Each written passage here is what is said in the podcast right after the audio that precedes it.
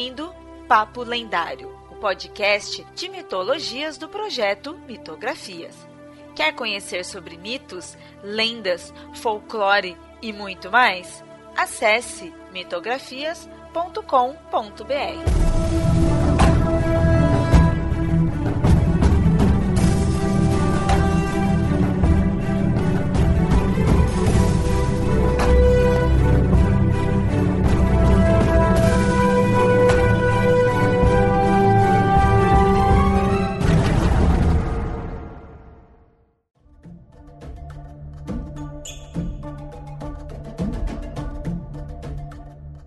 bem, ouvinte. No episódio de hoje, vamos falar de um dos casais mais famosos da mitologia grega, se não o mais famoso, já que foram os responsáveis pela Guerra de Troia. É um dos principais eventos dessa mitologia. Quem conhece já sabe que eu estou falando de Helena e Paris, e focaremos em alguns dos diversos aspectos deles, já que a convidada de hoje tem pesquisas e trabalhos sobre eles. Então, Paloma, muito obrigado por ter aceito o convite e fica à vontade aí de se apresentar aí para o ouvinte. Muito obrigada a você, Leonardo, pelo convite. Eu estou muito honrado e muito feliz de poder falar sobre algo que eu estudo e que eu adoro. Eu sou completamente apaixonada por mitologia, por poesia grega. Esses dois personagens, principalmente, me atiçam a curiosidade, me fazem pesquisar. Então, é muito legal poder aqui compartilhar com vocês um assunto que me anima tanto tanto. É, que legal, que legal. E as suas pesquisas, como que tá, o que que você já produziu, como que tá o andamento disso, sobre esse tema? Bom, eu sou estudante de graduação, já estou no final. Eu, se tudo der certo, eu me formo esse semestre em letras na Universidade de São Paulo. Oficialmente, eu só faço português, porém, já faz uns quatro anos que eu pego muitas optativas de língua grega e fiz pesquisa na área de literatura grega. Então, eu digo que por puxadinho, eu também sou do grego.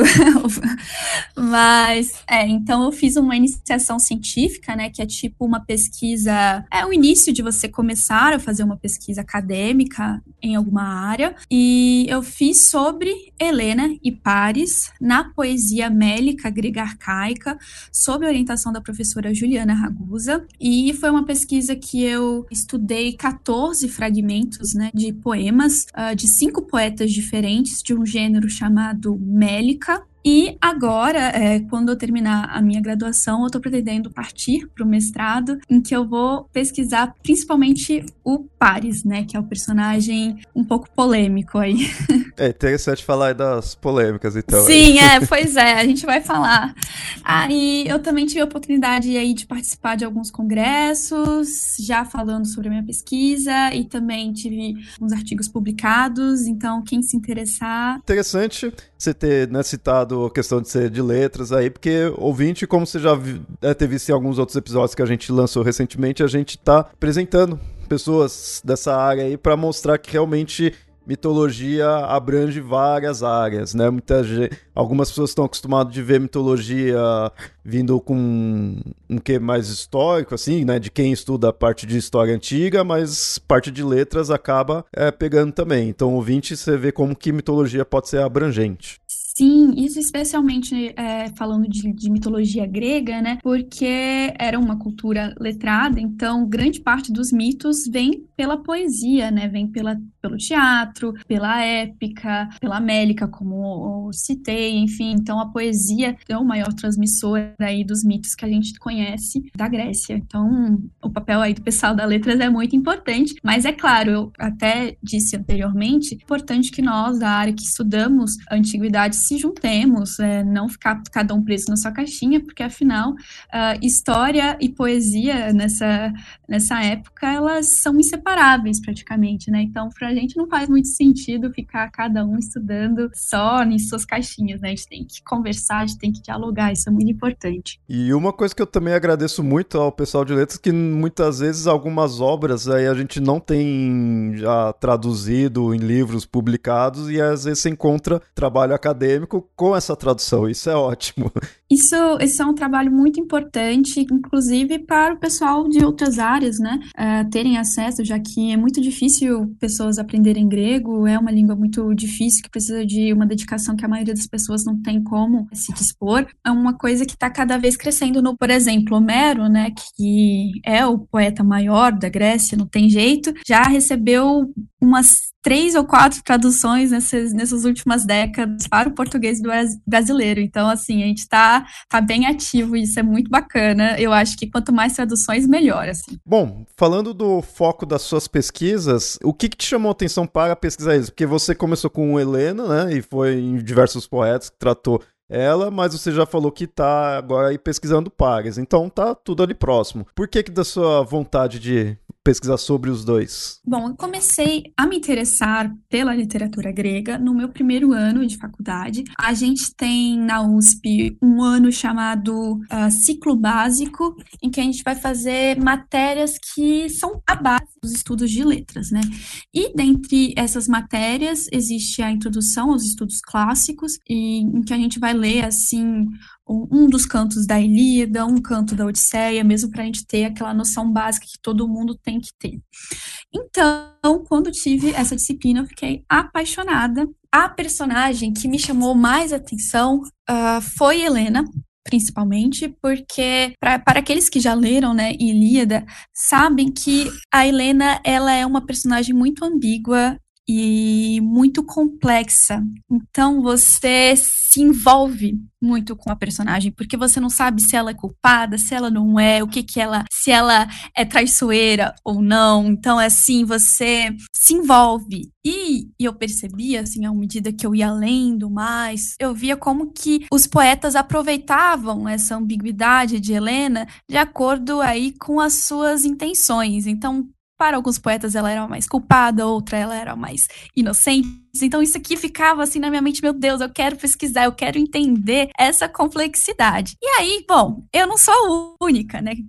Bom, dois mil anos, mais de quase três mil anos aí, muitas pessoas já pesquisaram sobre Helena, e aí minha professora, né, Ragusa, falou falou: olha, eu acho que seria interessante a gente não olhar só a Helena, mas também o casal, né? Então, é, fazer um trabalho sobre o casal Helena e Paris. E aí foi assim que eu acabei incrementando Paris, meio, primeiramente meio a contragosto, porque eu não gostava dele como personagem. Mas depois eu comecei a gostar, assim, eu falei, nossa, na verdade ele também é tão complexo quanto a Helena, né? Ele só não aparece tanto na Ilíada, mas ele também é um personagem que trabalhar, porque da mesma forma que nós não podemos definir uma responsabilidade total a Helena, também não podemos a Paris. Né? São personagens muito interessantes e por isso que isso me tocou muito. E eu acho que ela, eles são personagens muito férteis para se trabalhar uma coisa que é muito importante nos nossos dias, que é a discussão do gênero, né? E como que eles são imagens que são modelos quase, né? Então, por exemplo, Pares às vezes é dado como mais feminino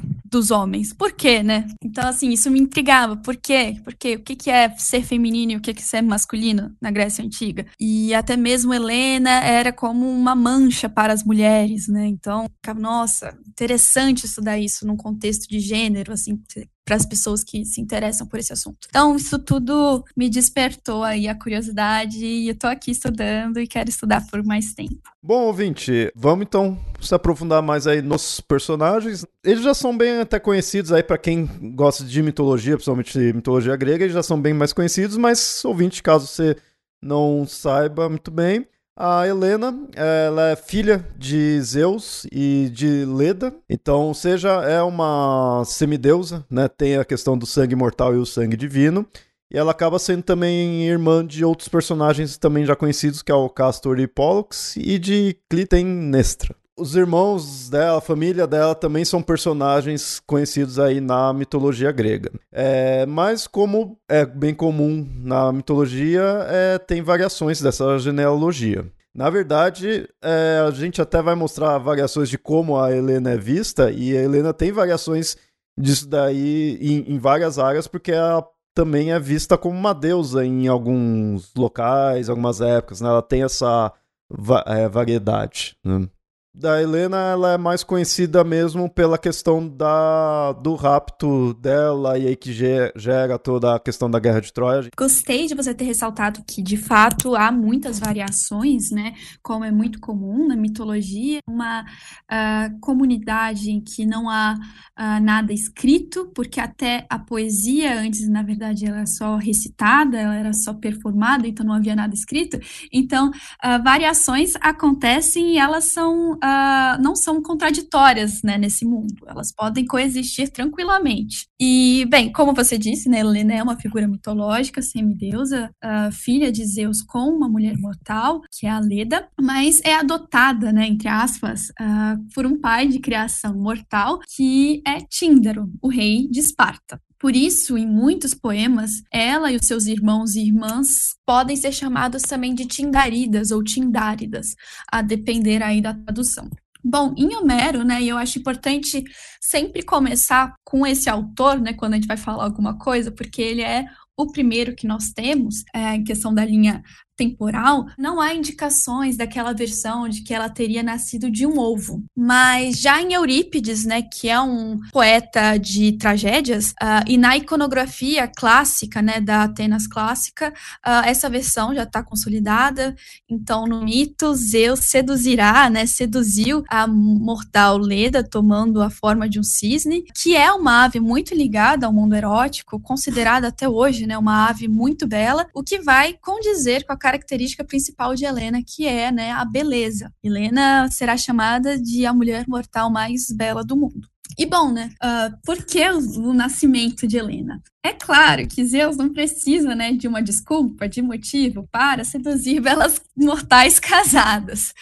Uh, mas em um poema épico perdido, que nos sobrou alguns fragmentos, uh, nele há a menção: a Terra estava muito cheia de humanos, estava com peso nas costas, né? Não estava aguentando. E para isso ele vai conceber uma linda filha que vai causar uma grande guerra para diminuir a quantidade de uh, mortais. Então Helena nessa versão seria quase uma segunda Pandora. Já foi tudo planejado, né? Zeus já já sabia muito bem o que, que ia dar. É, já dizia no início do proêmio da Ilíada, né? Tudo sob os desígnios de Zeus. Então, assim, Zeus é muito esperto.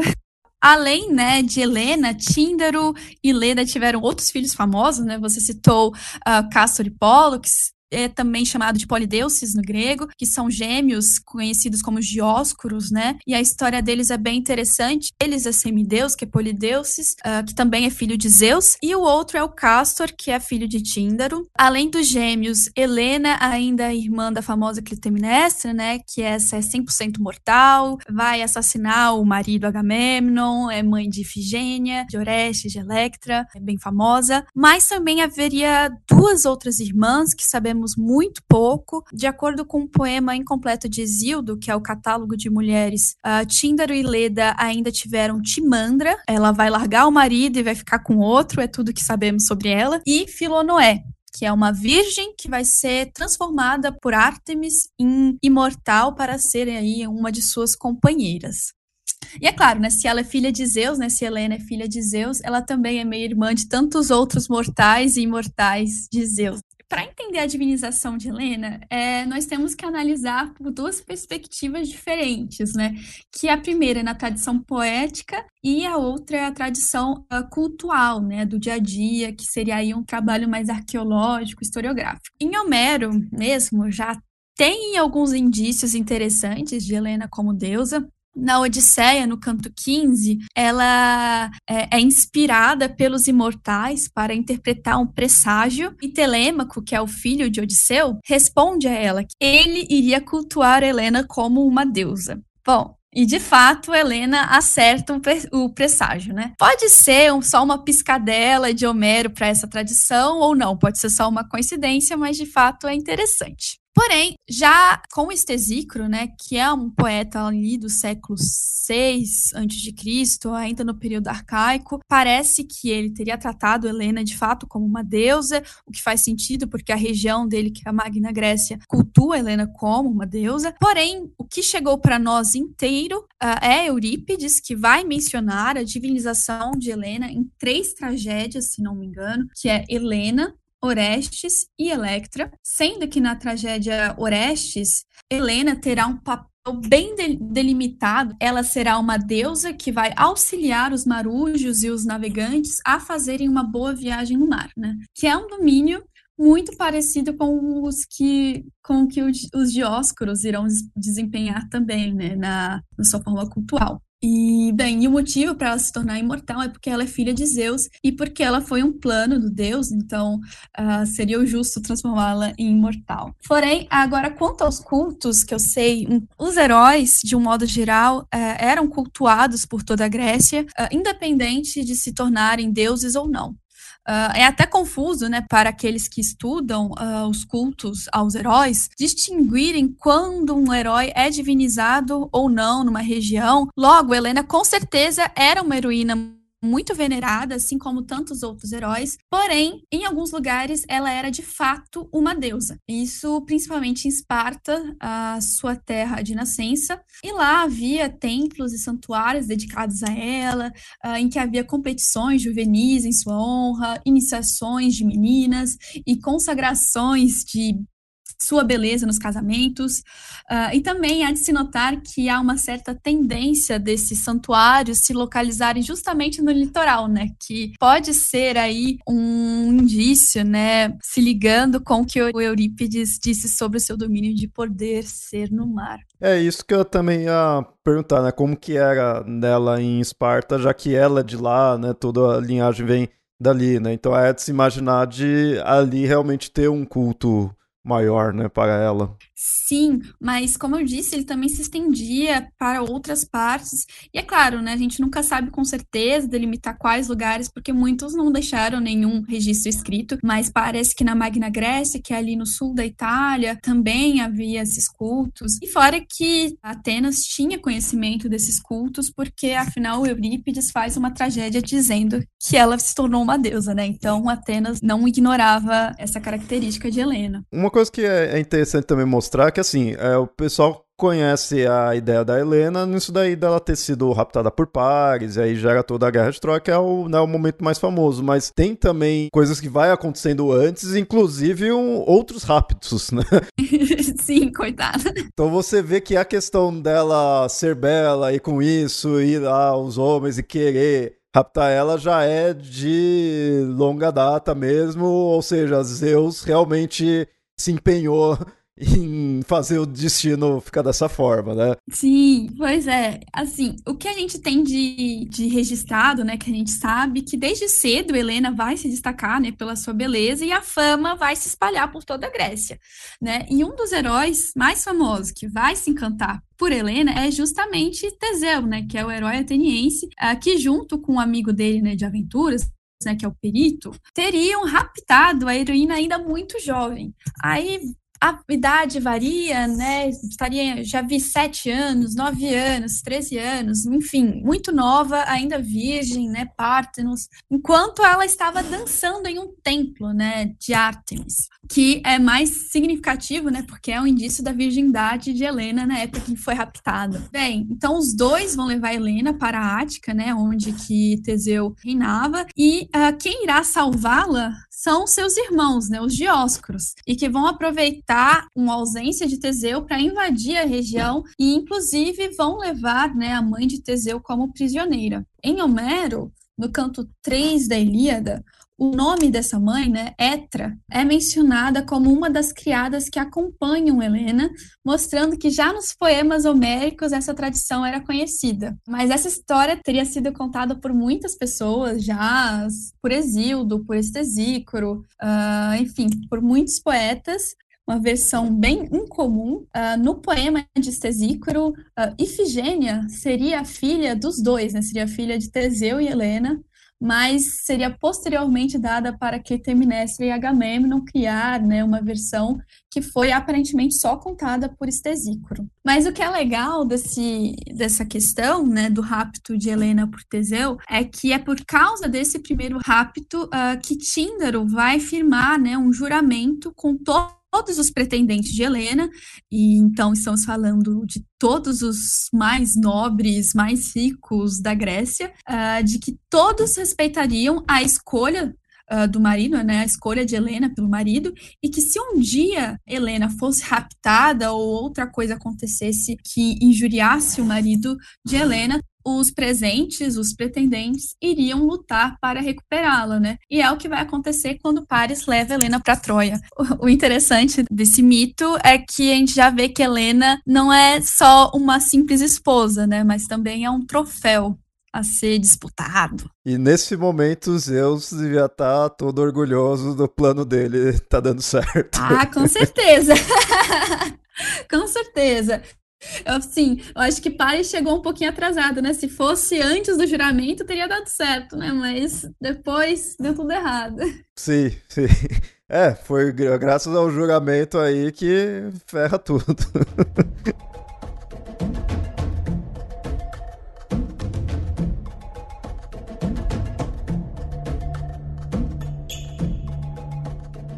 Bom, você citou vários autores e um deles você falou do Estesícoro e ele é um que você se aprofundou bastante numa das suas pesquisas, porque ele fala muito dela, né? Ele trata ela de várias formas, mas é legal acho que apresentar aí pro ouvinte quem que é esse poeta, já que como você falou mesmo, sempre começa por Homero, que é o mais conhecidão, mas então muitas vezes a pessoa pode não conhecer quem é o Estesícoro. Ele foi um poeta mélico ou lírico, ele viveu no final ali do século VI a.C., na região da Magna Grécia, ou seja, nas colônias gregas no sul da Itália, e ele tinha um estilo poético diferente de seus outros colegas mélicos. Então, seus poemas eram longos, de caráter elevado, enfim. E lógico, por ser um poeta que trabalha com uma material épico, ele tratou sobre a Guerra de Troia em seus poemas, mas também uh, temos informações sobre outros muitos mitos, como uh, o mito de Édipo no poema Tebaida e de Heracles no poema Gerioneida, também todos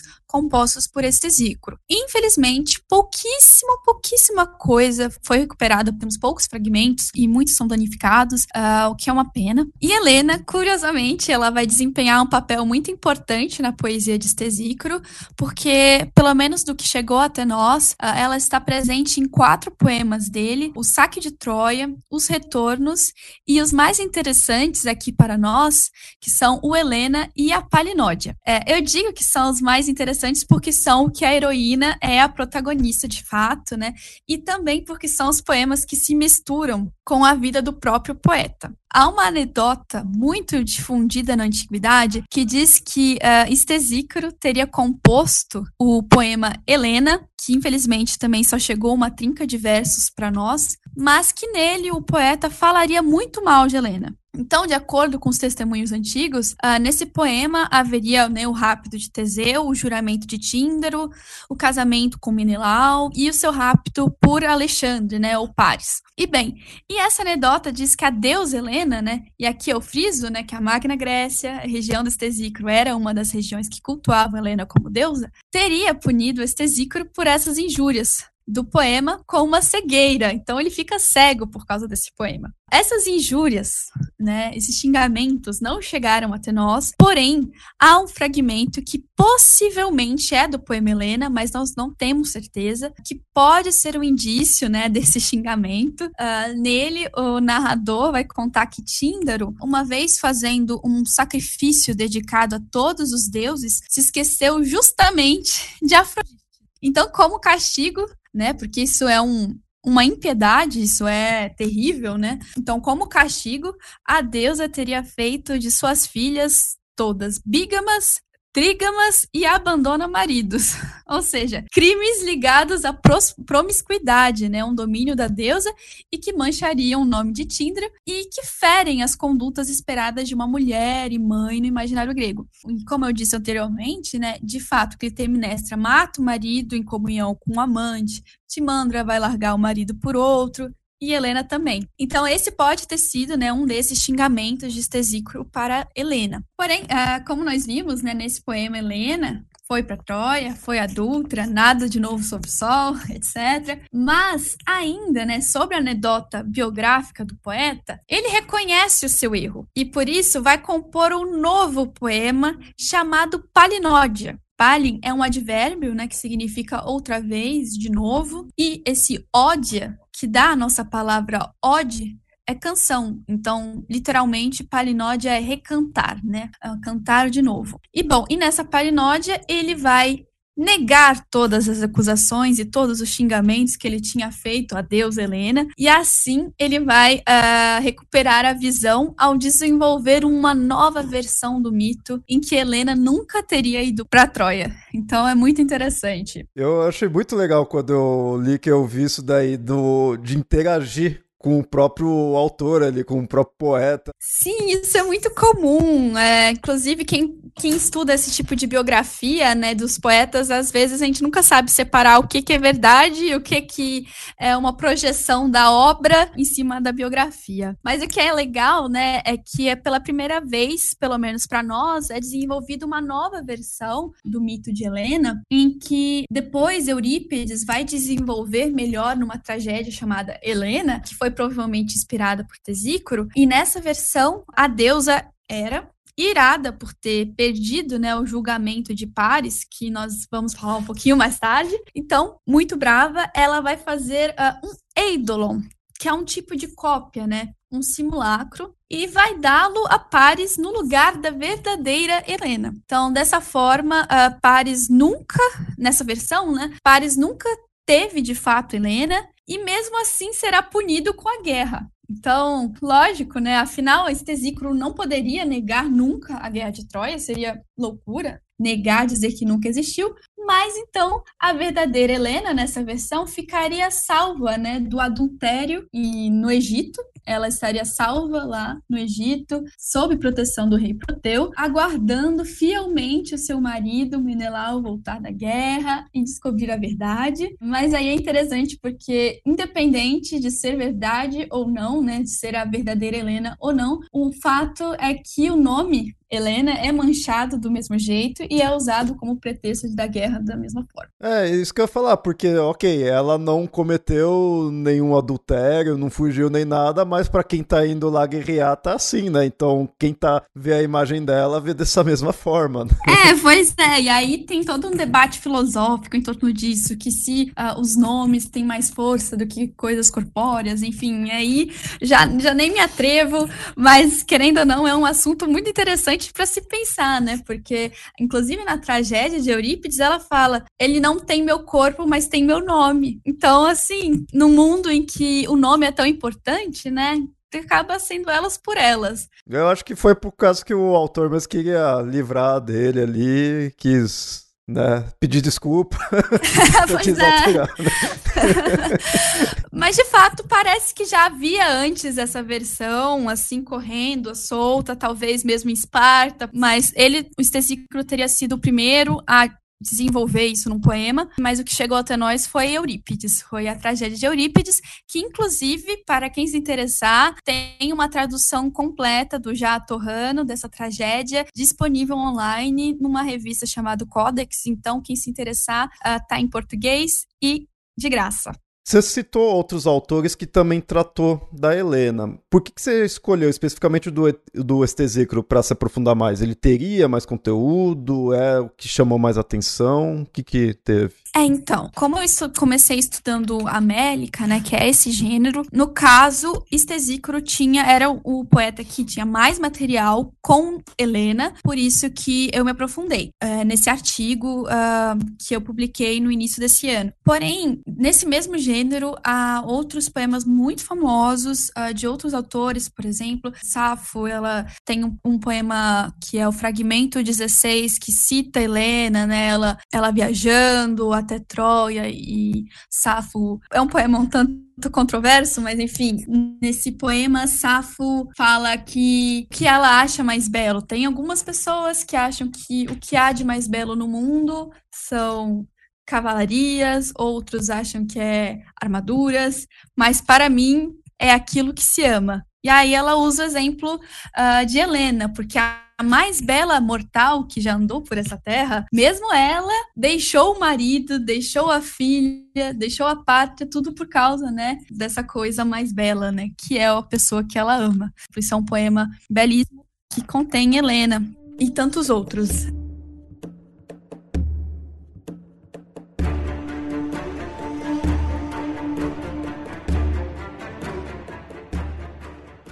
Então agora a gente vai falar do outro lado, né? Já que é um casal aí, a gente falou da Helena e como ela é vista, então agora a gente vai para o Paris. Um, um dos responsáveis, já que Zeus que bolou tudo, né? Mas ele que realmente vai lá e rapta a Helena. Na verdade, rapta, mas já né? fica uma questão, né? É, o Afrodite. Você vê que tem vários culpados. Tem, é isso que é muito legal, né? Por isso que é uma teia muito complexa. Assim como a vida, né? Nada é com culpado somente, né? Tem Sim. toda a questão. Por isso que eu gosto de mitologia grega, ela é muito complexa. Mas eu gosto de dizer que a história né, de Paris é trágica por excelência.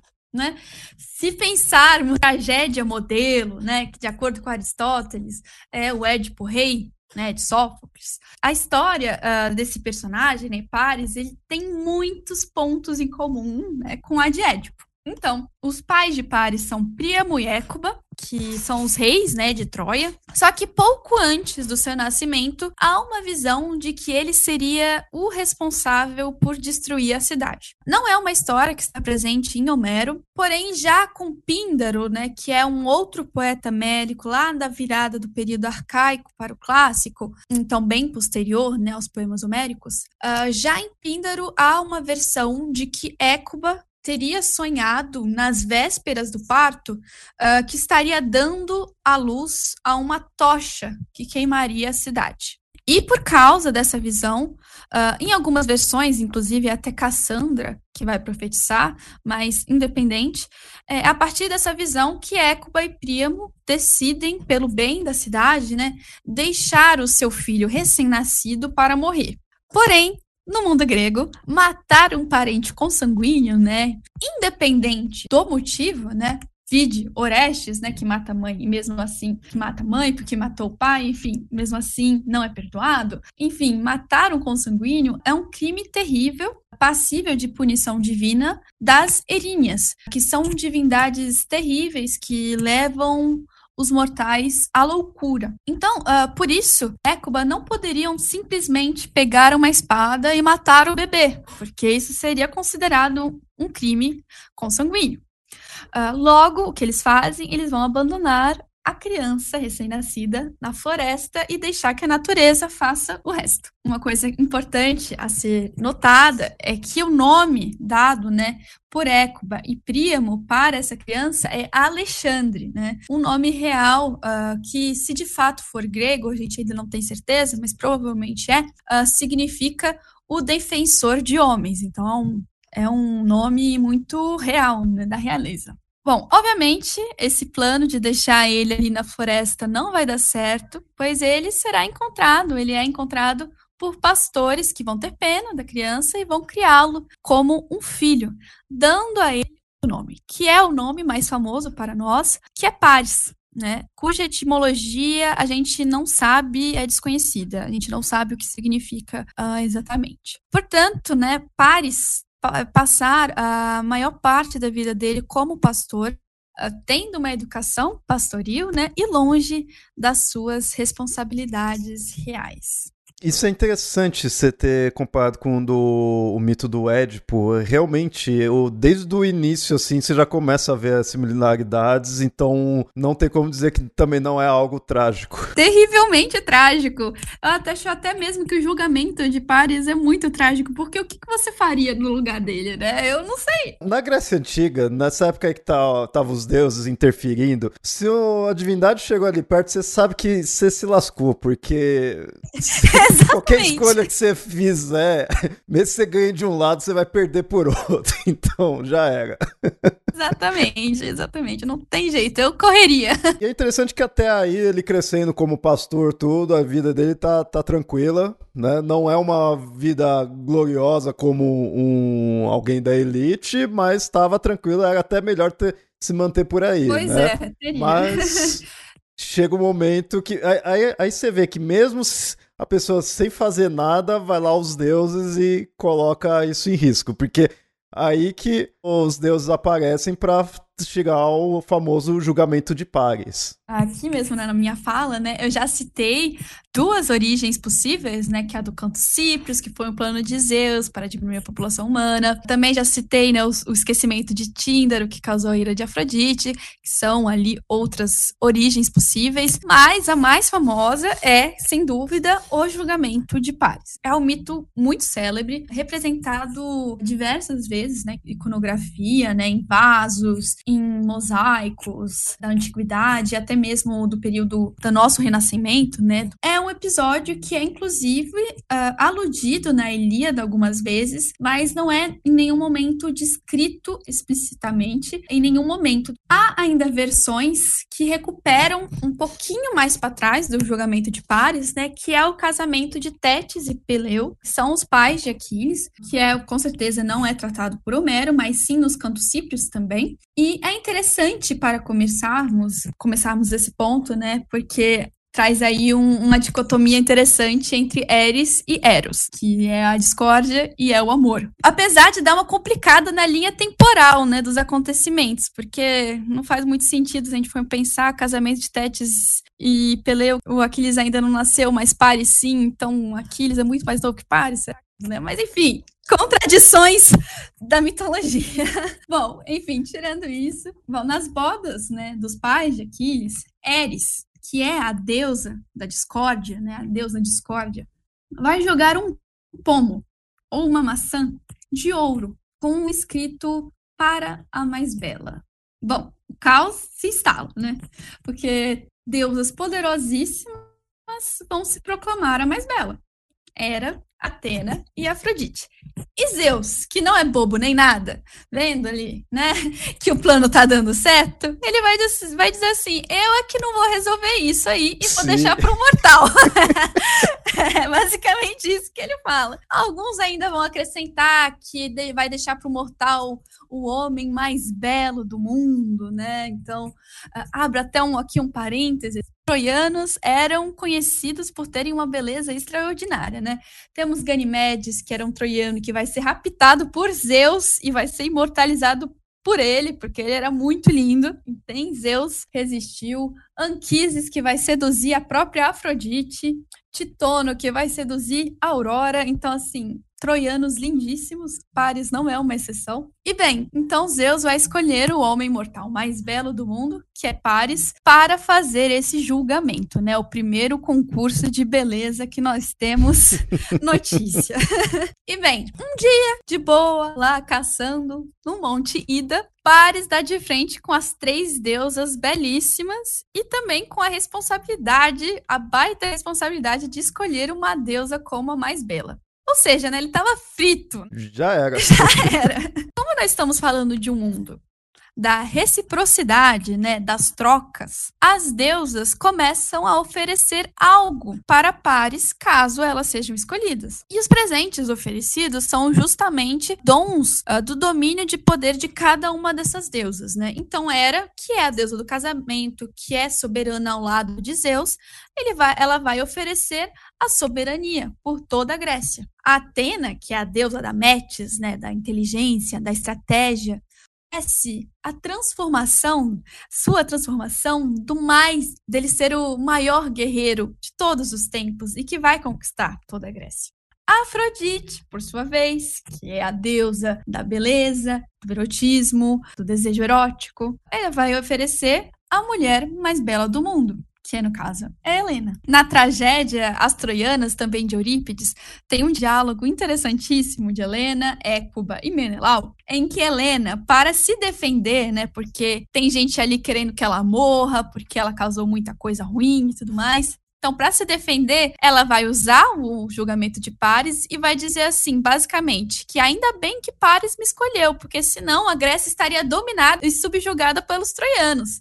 Então, assim, isso, de fato, putz, foi até bom para a Grécia. Ele escolheu a única opção do qual não dominaria a Grécia. E aí isso causa a derrota de Troia, já que aí Grécia que acaba, né, acabando com destruindo Troia. Interessante isso com daí. Com certeza não sabia, né, que isso aconteceria. Inclusive, talvez ele foi até humilde, pensando assim, não, vou ficar aqui mesmo na minha, só quero uma mulher, tá bom? Quem sabe, né, coitado. Mas sim, de fato, essa foi uma retórica muito inteligente de Helena, né, usar usar essa questão para se defender. Olha só, ainda bem, meu nome foi manchado, mas pelo bem da Grécia. É, e daí que aí vai pro momento crucial, que é quando ele ele vai pra Grécia, pra Esparta, né? Mas exato assim, de forma diplomática, né? Não é nada de, com problema ainda, né? Antes, só uma coisa que eu acho importante frisar, né, que quando ele escolhe Afrodite, ele vai fazer das duas outras deusas suas inimigas. Então, Atena e Hera vão trabalhar contra Troia em todos os momentos. E, e, é importante porque Atena é a deusa da guerra e Hera é a, a soberana ao lado de Zeus. Então, assim, ele escolheu duas inimigas terríveis. Enquanto a Afrodite vai sempre protegê-lo. Né? Então, quem leu a Ilíada deve se lembrar né, que no canto 3, Paris e Menelau vão duelar, e quando Paris está para ser morto, vai ser Afrodite que vai envolvê-lo numa névoa, o retirando do campo de batalha, e vai levar ele direto para a cama, limpo, cheiroso, maravilhoso. E bem, como você disse, Paris, ele vai voltar para casa dele, até que vai chegar uh, os jogos fúnebres anuais em honra a Alexandre. O que é curioso, porque são jogos em honras a ele próprio, né? A, a honra ao Sim. filho de Príamo e Écuba que eles achavam estar morto. E aí os pastores, né, da região ali de Troia deveriam oferecer algum dom né, como prêmio para o vencedor dos jogos. Pois bem, então escolhido é escolhido um touro belíssimo que eles tinham na propriedade, que é de Pares e que ele não queria se desfazer. Então, ele decide ir até a cidade de Troia para reconquistar esse touro e acaba uh, vencendo todos os competidores, inclusive os seus irmãos, sem saber, né, que eram. E isso foi considerado uma façanha, né? Como um simples pastor venceria os mais nobres de, da cidade de Troia, né? Então, assim, de acordo com o mito, Cassandra vai reconhecer o irmão e vai avisar os pais. Uh, outra versão inclui até que Afrodite ajuda no reconhecimento do filho, mas é a partir daí que ele vai voltar a ser Alexandre, né, o príncipe de Troia. Infelizmente, a gente sabe pouco sobre esse episódio, porque as duas tragédias que tra tratariam dele foram perdidas, mas nós temos alguns testemunhos, assim, da época helenística imperial. E, bom, e é a partir dali, né, depois que ele é reconhecido como príncipe, por isso que eu fiz essa volta, que ele vai como um diplomata, vamos dizer assim, até Esparta, né, junto alguns algumas ações ele tá sozinho, outra ele está com como Heitor, também mesmo Enéas, mas enfim, é numa expedição de Troia a Esparta com barcos, inclusive construídos por pares e guiado, né, por Afrodite, Afrodite, então, tá ali mexendo seus pauzinhos. Paris vai finalmente encontrar né, o presente oferecido pela deusa.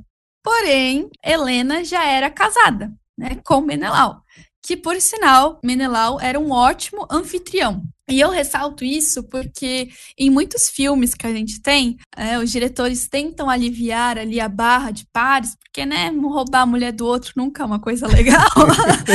então aí coloca o Menelau como um homem meio ruim, um, um homem bruto, né? Uh, isso acontece muito, mas na mitologia grega, esse não é o caso, tá? Menelau é um anfitrião impecável porque ele vai se ausentar em um momento e é nesse momento ali, aproveitando a ausência de Menelau, que ele vai seduzir Helena junto com o auxílio da deusa. Ele não teria então necessariamente raptado Helena. Helena foge com ele, né? Não foi uma coisa forçada. É, isso é uma questão interessante, né? Muito importante, porque a palavra rapto, né, que a gente usa aqui no português para nomear o episódio, tem uma carga muito negativa, né? Porque a gente pensa, né, inferido que foi violento, que foi contra a vontade de uma das partes. Porém, ah, aqui nesse imaginário, é, é usado, nesse termo vai ser usado porque uma mulher foi levada de seu marido legítimo. E é só isso. Helena, por exemplo, na Ilíada, ela várias vezes vai dizer que foi por vontade própria e se arrepende por isso. Outras vezes vai falar ah, que na verdade foi Afrodite que colocou lá e tal. Então, assim, tudo depende da, da intenção retórica ali da personagem. Mas, né, se Afrodite também é a deusa do desejo erótico, então, ah, independente, houve uma persuasão erótica. Helena foi porque ele, ela desejava pares, né? Ou se a gente quiser uh, modernizar as coisas, porque ela amava pares. Não há, pelo menos que eu me lembro, nenhum testemunho que diga que ela foi levada com violência para Troia. Não, essa é fora de questão. Há sim, vontade própria ou persuasão divina. De qualquer maneira, haveria o desejo, Exatamente. né? Ali. Exatamente. É, e aí que gera toda a questão da guerra, que aí, aí já até vai além já da história do de Paris e Helena, porque aí já vai envolvendo outros personagens, outros heróis, envolve né, as narrativas de outros heróis, Aquiles, Odisseu, Agamenon, né, vai ter vários aí que é isso que é até é interessante, né? A gente não vai tratar aqui da, da guerra de Troia em si, mas isso que é interessante que aí você vê como esse é um episódio importante na mitologia, porque é não só apresentado, né, mas é onde você vê muitos dos personagens mais famosos. E é um evento muito importante para a identidade grega como um todo, né? Porque isso é reconhecido pelos antigos, mesmo os antigos já diziam isso, que foi por causa da guerra de Troia, então por causa, né, do rapto de Helena, que uh, os gregos se uniram pela primeira vez em prol de alguma coisa. Então, assim, foi de fato uma o começo de uma identidade, né, helênica. E essa guerra ali vai durar, se estender uns 10 anos. Sim, sim, sim. Que quem lê a Ilíada vê só um recorte, né? Até eu não me canso de ver pessoas que começam a ler a Ilíada e, nossa, mas só é uma parte. Pois é, mas de fato eu acho que essa é a grande beleza do sim. poema da Ilíada, porque ele se concentrando em um pouco espaço de tempo, ele consegue explorar absurdamente todos os personagens de uma forma magnífica, né? Agora, se ele tivesse narrar tudo, ele não conseguiria dar conta de fazer algo tão bonito. Sim, sim, sim.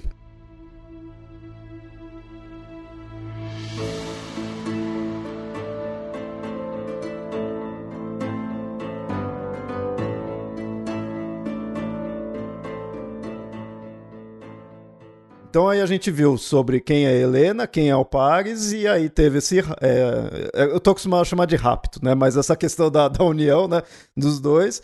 Mas é interessante ver como que foi a relação dos dois aí, como que ficou a partir disso, né? É, então, na Ilíada, né, que como você disse, narra só o finalzinho da guerra, eu diria que o relacionamento entre os dois já tá um pouco uh, desgastado, assim, porque Helena sente falta do primeiro esposo, da pátria, dos pais, da filha. E em contrapartida, ela censura Paris diversas vezes, chamando ele de covarde. Então, vamos dizer assim que Helena já não está tão mais apaixonada por Paris como ela poderia ter, ter estado no início da guerra, né? Já Paris, por outro lado, parece continuar sentindo a mesma coisa pela esposa. A Helena na Ilíada, ela é um personagem muito complexo, com forte consciência da sua importância. Então, a primeira aparição dela tá fiando uma manta com uma imagem do combate, né, da guerra, que é feita por ela, né, que, que, é, que tem ela como causa. E ela se sente culpada pela guerra, ela se insulta muitas vezes, se chamando de cadela, diz que preferia ter morrido. Enquanto Paris, né, é o oposto. Ele fica relativizando a culpa dele, dizendo que tudo que está acontecendo é vontade dos deuses, ele é vaidoso, ele tem uma habilidade notável com arco, mas não gosta muito de lutar. Enfim, e ele também tem alguns dons artísticos interessantes de serem notados, né, como a lira, a dança e até construção. Ele construiu o próprio palácio dele lá em Troia. Em eventos posteriores à Ilíada, que eu acho que é interessante para a gente falar sobre dos personagens, e que não é um demérito, como podemos pensar, né, e sim uma honra, todo grande herói vai receber uma ajudinha dos deuses, é Paris com Apolo que vão matar né, o maior dos guerreiros né, da guerra, que é Aquiles. Isso já é posto em Homero, mas não é descrito. E tardiamente vai se desenvolver, né, o mito do calcanhar, que ele foi atingido pelo cal no calcanhar, mas o fato é que com uma flecha atirada por Paris e guiada por Apolo, que Aquiles será morto perto ali dos portões da cidade. E depois disso, nós sabemos que Paris também morre através uh, de uma flecha de Filoctetes, que é um arqueiro considerado o melhor daquela época, e usando, isso é muito legal, que é, é usando o arco de Heracles, que Heracles deu para Filoctetes. E aqui vai acabar a história de Paris. Porém, Helena não terá muito tempo para curtir o luto dela. Ela logo vai ser dada em casamento para outro troiano, que é um irmão de Paris, que é chamado Deífobo. Ah, há inclusive uma menção de um tipo de luta para ganhar a mão de Helena. E durante a queda da cidade, uh, de acordo com a Odisseia, inclusive, uh, Helena teria executado um jogo duplo, ora ajudando os troianos, ora ajudando os gregos, e quase vai ser morta várias vezes. A gente tem uma versão Stesícoro, inclusive, que diz que os gregos queriam matar Helena apedrejada, mas assim que vem a sua beleza, as pedras vão cair de suas mãos. uh, bem dramático. Enéas, na Eneida de Virgílio, né? Ele descreve que o próprio Enéas, né, que é o filho de Afrodite, quase mata Helena por vingança, mas é impedido por Afrodite. E o mais famoso é Menelau, que vai ter a intenção de matá-la, né, matar a esposa adúltera, mas quando a vê, novamente, ele é tomado pelo desejo e desiste da punição, né? Há vasos incríveis que mostram a espada caindo, assim, das mãos de Menelau, enquanto Helena joga um olhar, assim, muito sedutor, ou mesmo mostra um seio, assim. é muito interessante. Mas, enfim, de todo modo, ela vai sair dessa encrenca e vai sair linda e loira da Guerra de Troia direto para Esparta, novamente. E depois de uns bons anos ali errantes no mar, porque eles vão se perder no mar, enfim, Helena vai retomar como rainha, casa a filha que é Hermione com outro filho de Aquiles e enfim, volta ali a ser a rainha que sempre foi e em algumas edições ela é ainda divinizada. Então para Helena deu tudo certo. fugiu com, com outro, foi para outro local, fez a maior guerra que teve ali, destruiu toda uma cidade mas para ela, depois, no final de tudo, tá tranquila. É, então. As vantagens de ser filha de Zeus, né? E de ser muito bonita. Sim, sim.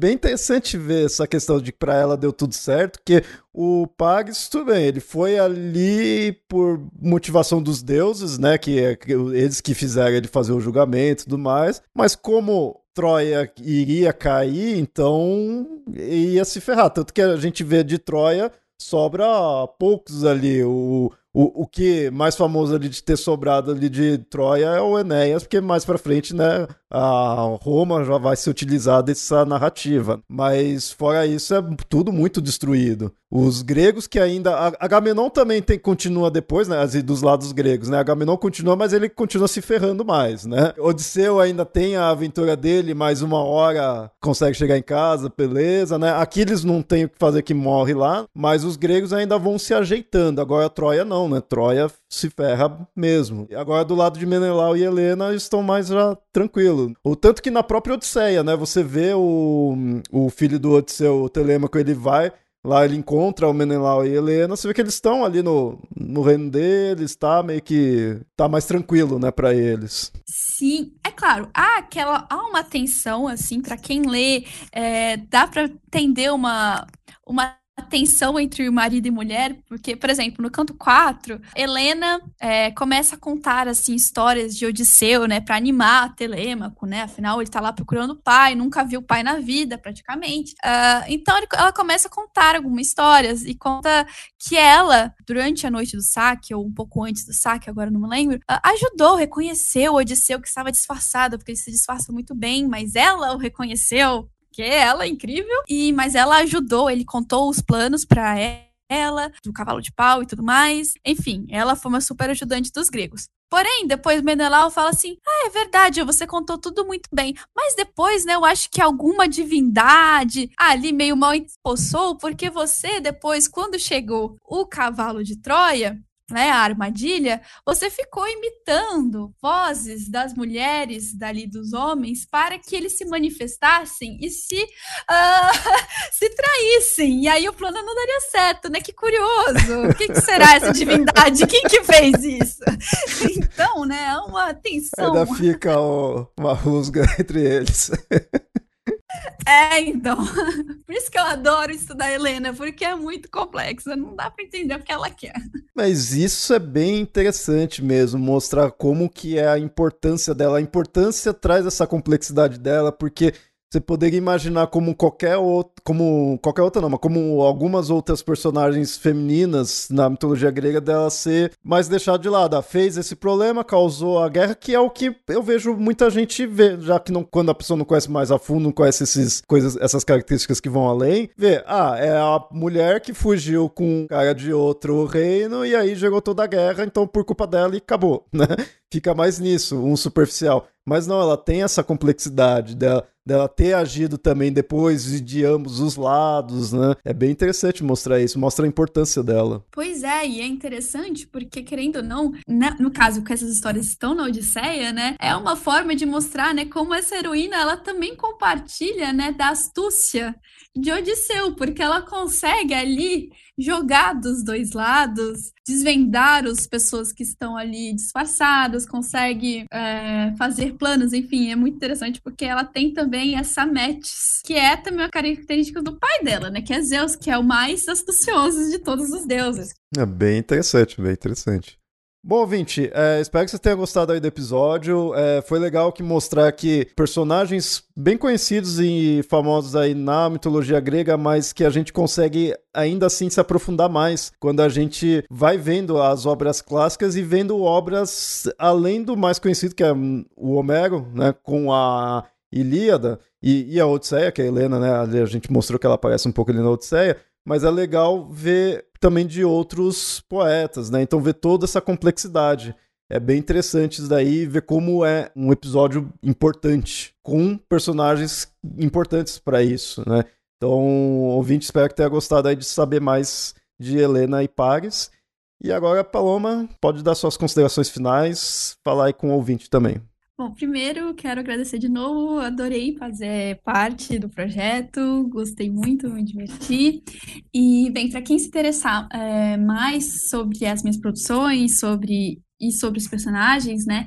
É, como eu disse, o artigo que eu publiquei foi sobre é, as Helenas de Estesícoro, então foi focado né, nesse poeta que discutiu um pouquinho. Então, quem se interessou é, pode pesquisar, está disponível online e gratuito. Também dei uma uma palestrinha, né, um, uma fala, fiz uma fala num congresso, também foi online, né, por causa da pandemia. Então, essa é uma das vantagens que fica ali para qualquer pessoa que queira acessar mais tarde, que foi sobre pares na Ilíada, tá no YouTube. Fora que se alguém tem uma dúvida, quer me inscrever, quer algumas dicas de bibliografia, pode me mandar um e-mail que eu vou soletrar aqui, né? Paloma ponto Bettini arroba usp.br Bettini é um T só e com I no final. E é isso, eu espero que vocês tenham gostado e que, que eu tenha passado ali toda essa minha animação por esse assunto, que vocês interessado também em pesquisar e quem sabe, né, esteja falando aí com futuros pesquisadores da área, porque assim, gente, por favor, nós queremos, pessoal do grego, do latim, venham, estudem, que a gente tá, assim, muito animado. Ah! E outra coisa que eu acho importante divulgar é o nosso grupo de pesquisa feito por estudantes da graduação, que é o Panaster. Uh, a gente tem rede uh, no Facebook, no Instagram, e, que a gente, e a gente marca reuniões que discutimos textos da Grécia Antiga. Então, para quem se interessar, é uma reunião bem tranquila, bem assim. Não precisa ser especialista, não precisa ser da área, é só ler o texto e a gente discutir. E então, assim, quem se interessar, pode nos seguir nas redes sociais e é, se inscrever para os próximos encontros.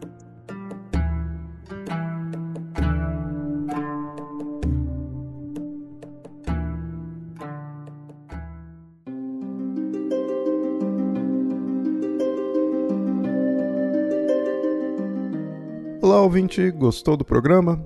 Se você está chegando agora, lhe convido a assinar nosso feed, pois já temos mais de 200 episódios no ar. Você nos encontra nos diversos agregadores de podcast e no Spotify. Além disso, temos nosso site Mitografias, com diversos outros conteúdos em textos e livros gratuitos. E para ficar informado de quando houver mais conteúdo, nos siga nas redes sociais. Estamos como Papo Lendário no Facebook e arroba mitografias no Twitter e no Instagram. Fique de olho, pois tem novidades chegando. E saiba que todas essas novidades e conteúdo existem graças aos nossos apoiadores que nos ajudam mensalmente a manter o Mitografias no ar. Quer apoiar também? Então acesse padrim.com.br barra mitografias ou catarse.me barra mitografias e escolha a melhor forma de nos apoiar. Por hoje é isso e nos vemos no próximo episódio.